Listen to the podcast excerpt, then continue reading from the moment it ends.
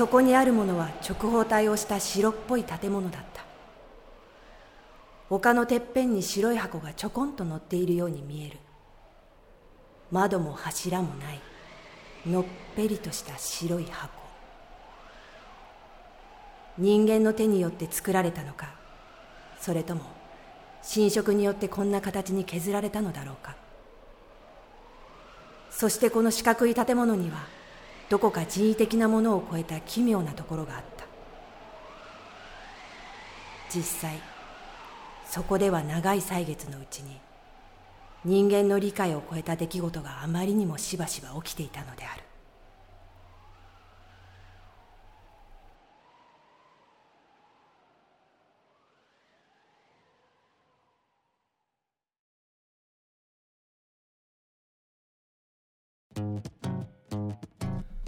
それで俺は何をすればいいんだ？ここがその手記に書かれた場所であるということは分かった。一体お前ら何をするんだ？聖杯探しかね？みつるあんたちゃんと契約書と念書読んだの？どうせ暇なんでしょ？黙っておとなしく私の助手と雑用やってりゃそれでいいのよ。なんで俺なんだ？あんたならこのシチュエーションに動揺しないし長期間留守にしても誰も心配しないからね。それにもうすでにお気づきだろうけどこのミッションは極秘でね。この場所にはあまりスタッフを滞在させたくないの。人数が増えれば増えるほど秘密の漏れる可能性は大きくなるからね。今のうちにここに長期滞在する全メンバーを紹介するわ。スコットだ。軍人をしている。よろしく。セリムと言います。そしてこっちが。時枝充です。どうぞよろしく。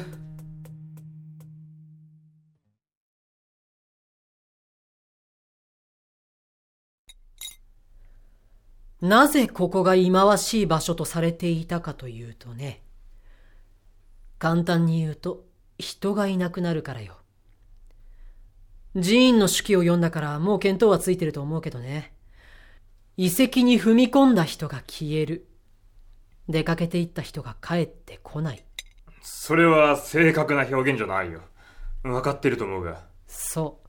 正確に言うとこうね。遺跡に踏み込んで消えた人がいる。遺跡に踏み込んだ人の何人かは戻ってこなかった本当に不思議なのよ。文字通り消えるらしいの。一瞬にしてよ。遺跡の中は折りたたんだプリーツみたいにジグザグな迷路でできてる。人間一人しか通れる幅がない。だから数人で入っても一列にならざるを得ないわけね。んでかなりごちゃごちゃと折れ曲がっているからすぐに同行者が視界から見えなくなってしまう。例えば4人が迷路の中を進んだとしましょう。4人はお互いの姿が見えない。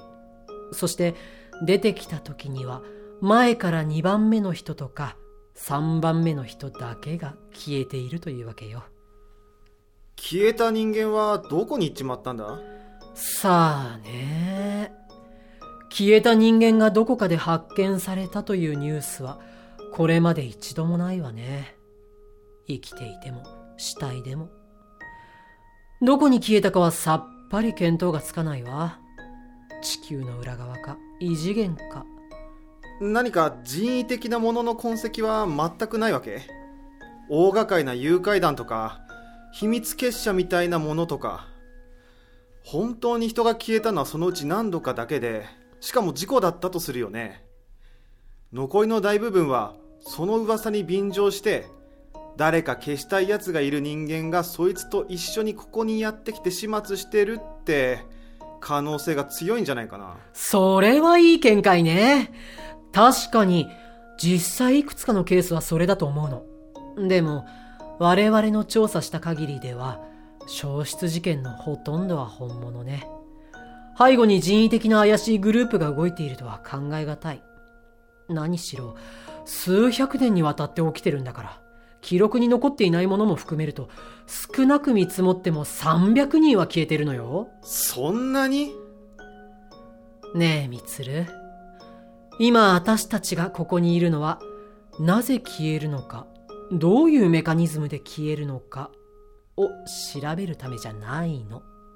そのテーマじゃなかったら俺たちはここで一体何をするんだ？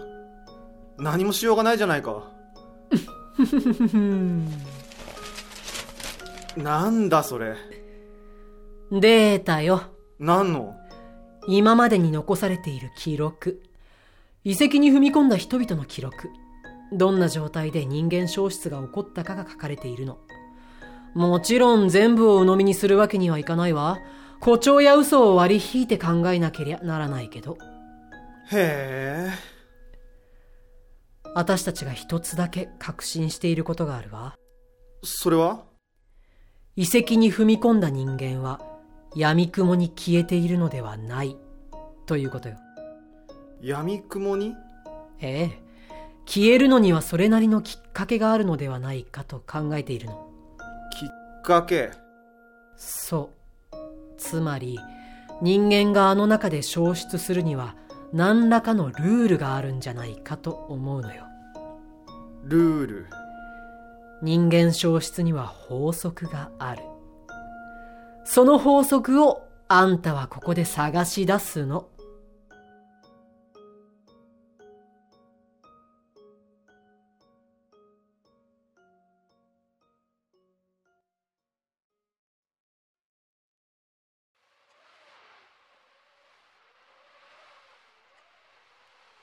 この中で消えるっていうのはどういうことなんだろう？え？これは天井がない。壁だけだ。失踪者はどこで消えてるんだろう。壁に囲まれているから消えるのか。それともこの空間だから消えるのか。原因は壁なのか場所なのか。この壁を取り除いても人間は消えるんだろうか。資料を読んだ限りでは誰も消える瞬間を目撃した人はいない。いつも壁の向こうで姿を消している。これがどういうことなのかずっと考えているんだ。確かにそうだ。スコットは軍人なんだろう？こんなへんてこな事象をどう解釈してるんだ？理解しようと思った瞬間から世界は理解できなくなっていくんだということを私は大して長くもない自分の人生で学んだよ世界はリアリティがあるようでいてそうじゃない。私は世界がきちんと地続きであるとは思っていない。どこかに歪みやねじれがあると考えている。なるほどね。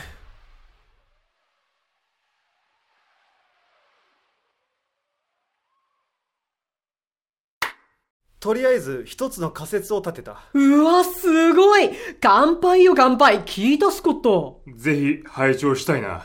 俺は遺跡で消えない人のルールを見つけ出した。遺跡で消えない人？そう。言い換えれば遺跡から生還できたサバイバーの共通点だ。俺が見たところによるとセリムをはじめ一人であの遺跡に入った者は消えずに帰ってこられる。コピーの記録を思い出してほしいセリムもセリムのおじいさんも一人であの遺跡に入り一人で戻ってきた。複数の人間でなく一人であれば消えないんだ。一人？一人だけ。この言葉が俺はずっと気にかかっていた。なぜあの遺跡は迷路なんだろう。なぜ人一人が通れるだけの幅の通路になっているんだろうって。一人だと発生しなくて二人だと発生するものは何だと思う？うん。愛かしら。そりゃご名答だな。だがこの場合は違う。他にないか？会話？そう。会話だ。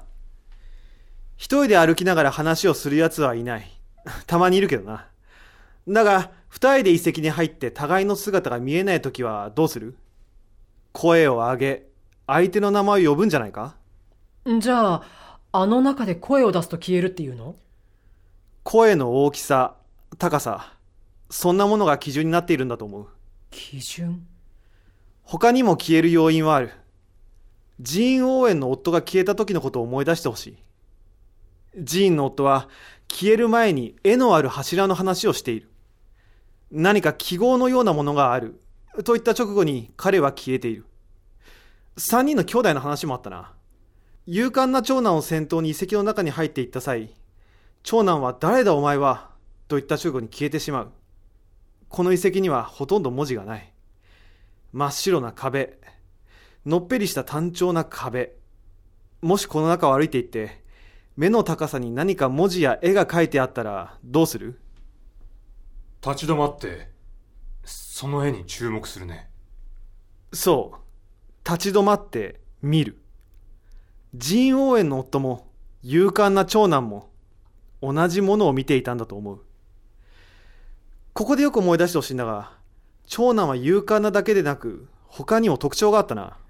えー、っと、なんだったかしら。あ、たくましい。そう。たくましい大男だった。その柱の絵はそいつの目につくところに描いてあった。その絵が目につくためには背の高い男でなければならないんだ。そしてその絵が目の高さに来るだけの身長があるものは消える。身長が。あの三兄弟の話をもう一度吟味してみよう。勇敢な長男。成長期にあれば長男が一番背が高いのは当然だろう。彼は遺跡が基準とする身長に見合い消えた。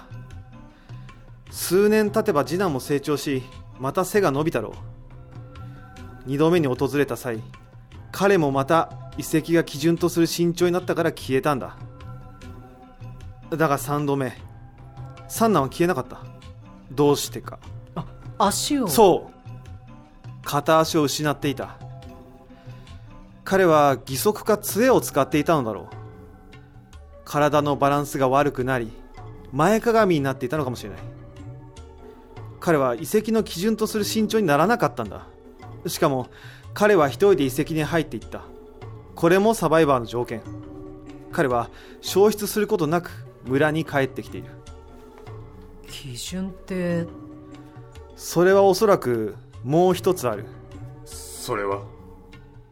スコットはもう分かっているだろう。重量さ重量？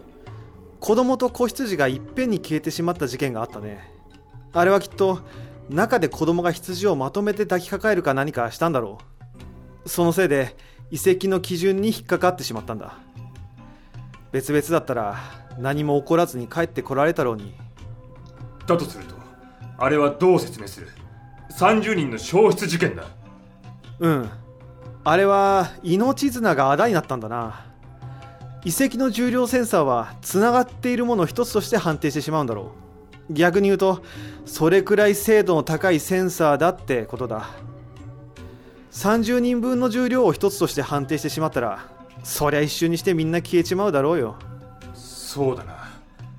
だから繋がれていない犬は戻ってこられたわけか。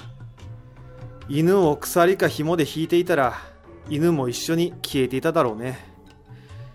上背があってたくましい成人男性を選ぶ基準その条件に合わないものもアクシデントがあって結構消えてしまっているけどおおむね条件に合ったものは犠牲になっている。なぜなの？あの遺跡は出入り口も一人しか入れないし通路も一列でしか歩けない。例えばこういう例を考えてみてくれよ。みかんを選別するときにベルトコンベヤーの上をたくさん流れてきたって選別するのが大変だろせいぜい1列か2列で流れてくるようにしてその中から抜き出した方が能率がいいじゃないか。じゃあ、あの遺跡は、そうさ。基準に見合う人間を選別するための施設なんだ。上背があってたくましい成人男性。これが何を意味するかわかるね。つまり骨の重量の多い人間だ。あめぐみもあの壁が何かに似てると感じただろう？骨だ。人間の骨や動物の骨に似ているんだ。おそらくあの壁は人間の骨を主な成分としてできているんだ。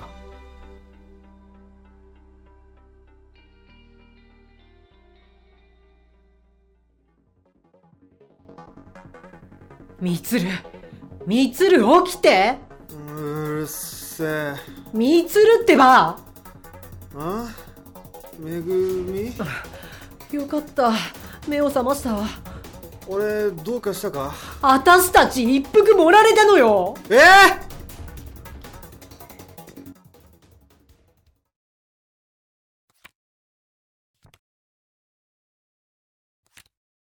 何を占っているの？さあ、ただの手慰みです。人が占いをするのは迷っている時だけです。今セリムは何かを迷っているの？そういうわけではないのですが、私はずっと考えているのです。あの中で人が消えるというのはどういうことか。どういうことか？というのは？消えるというのは視界から文字通り見えなくなることを指しますね。手品師のコイン、駅で盗まれたカバン、当然あるべき場所から物がなくなった時に消えたという。けれど、人間はいつかは消えます。一秒後に姿を消すのは無理だけれど、100年かければ人間を一人消すのは可能です。我々の体は有機物でできているし、死ねばバクテリアが分解してくれる。長い年月さえかければ人間を消すのは不可能ではないのです。つまり？私の妄想だと思って聞いてください。例えば、あの中では極端に時間が早く流れる瞬間があると考えるのはどうでしょう？瞬間？はい。そういうポイントがあるのか、そういう瞬間が訪れるのかどうかはわかりませんが、とにかく、ある瞬間、そこでは100年の時間が流れる。そうすれば、そこを歩いていた人間は消えたように見えるでしょう。何しろ、100年生きるのはなかなか難しいものです。私もあなたも100年後には確実に肉体は消滅しているはずです。なるほど時を超えるんじゃなくて濃縮された時間が流れていると殺すのでもなく食べるのでもなく成人男性に100年の時間を一瞬にして与える与えられた方はどんな風に感じているんだろわかりません。でも、結局は間接的な殺人になるわけですがね。あの中で命を落とすことには変わらないのですから。うそうだねつまりあの中から出さないためだなえ、いやヘリクスだよ。なんであそこの出入り口は一つなんだろうって考えててあれが人間を捕食しているという説を思いついた時入り口だけで出口はいらないからだなって思ったんだ。二度と出てくることはないから入り口だけなんだって。中から出さない。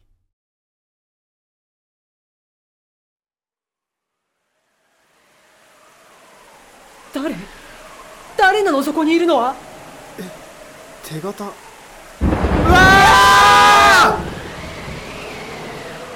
あ手形が消えた。誰か来る？よせめぐみ。あれはきっと。どうした？めぐみ。今の夢は何だ？スコットどうした？何があった？スコット聞いてよ。この場所にチミもオがうようよと。なんで今夜になって出てきたのかしら？二人とも大丈夫なのか？今は大丈夫だけどでも本当に怖かったんだから。さっき。その前に私にも話しておきたいことがある。何？いい話悪い話？おそらく悪い話だと思う。セリムがいなくなった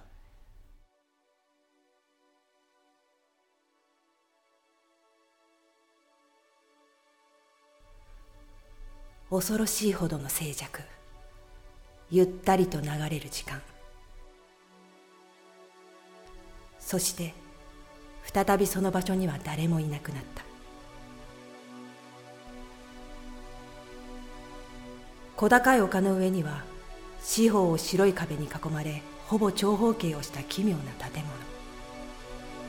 それが人工物なのか自然の造形によるものなのかを判断するのは非常に難しい。だがその場所は今もある。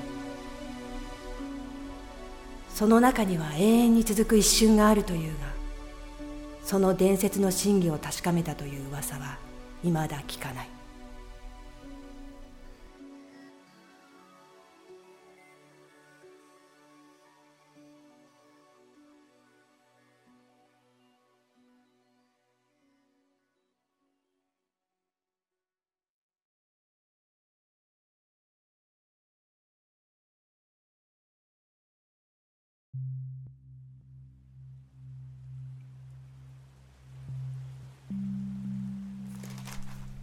これが祖父の描いた図面です。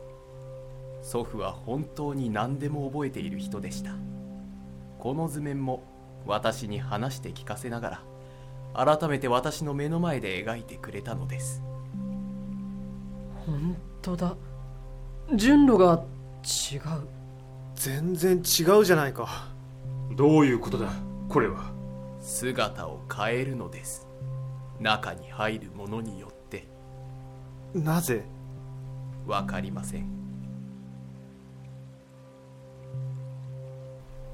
神の御心のままに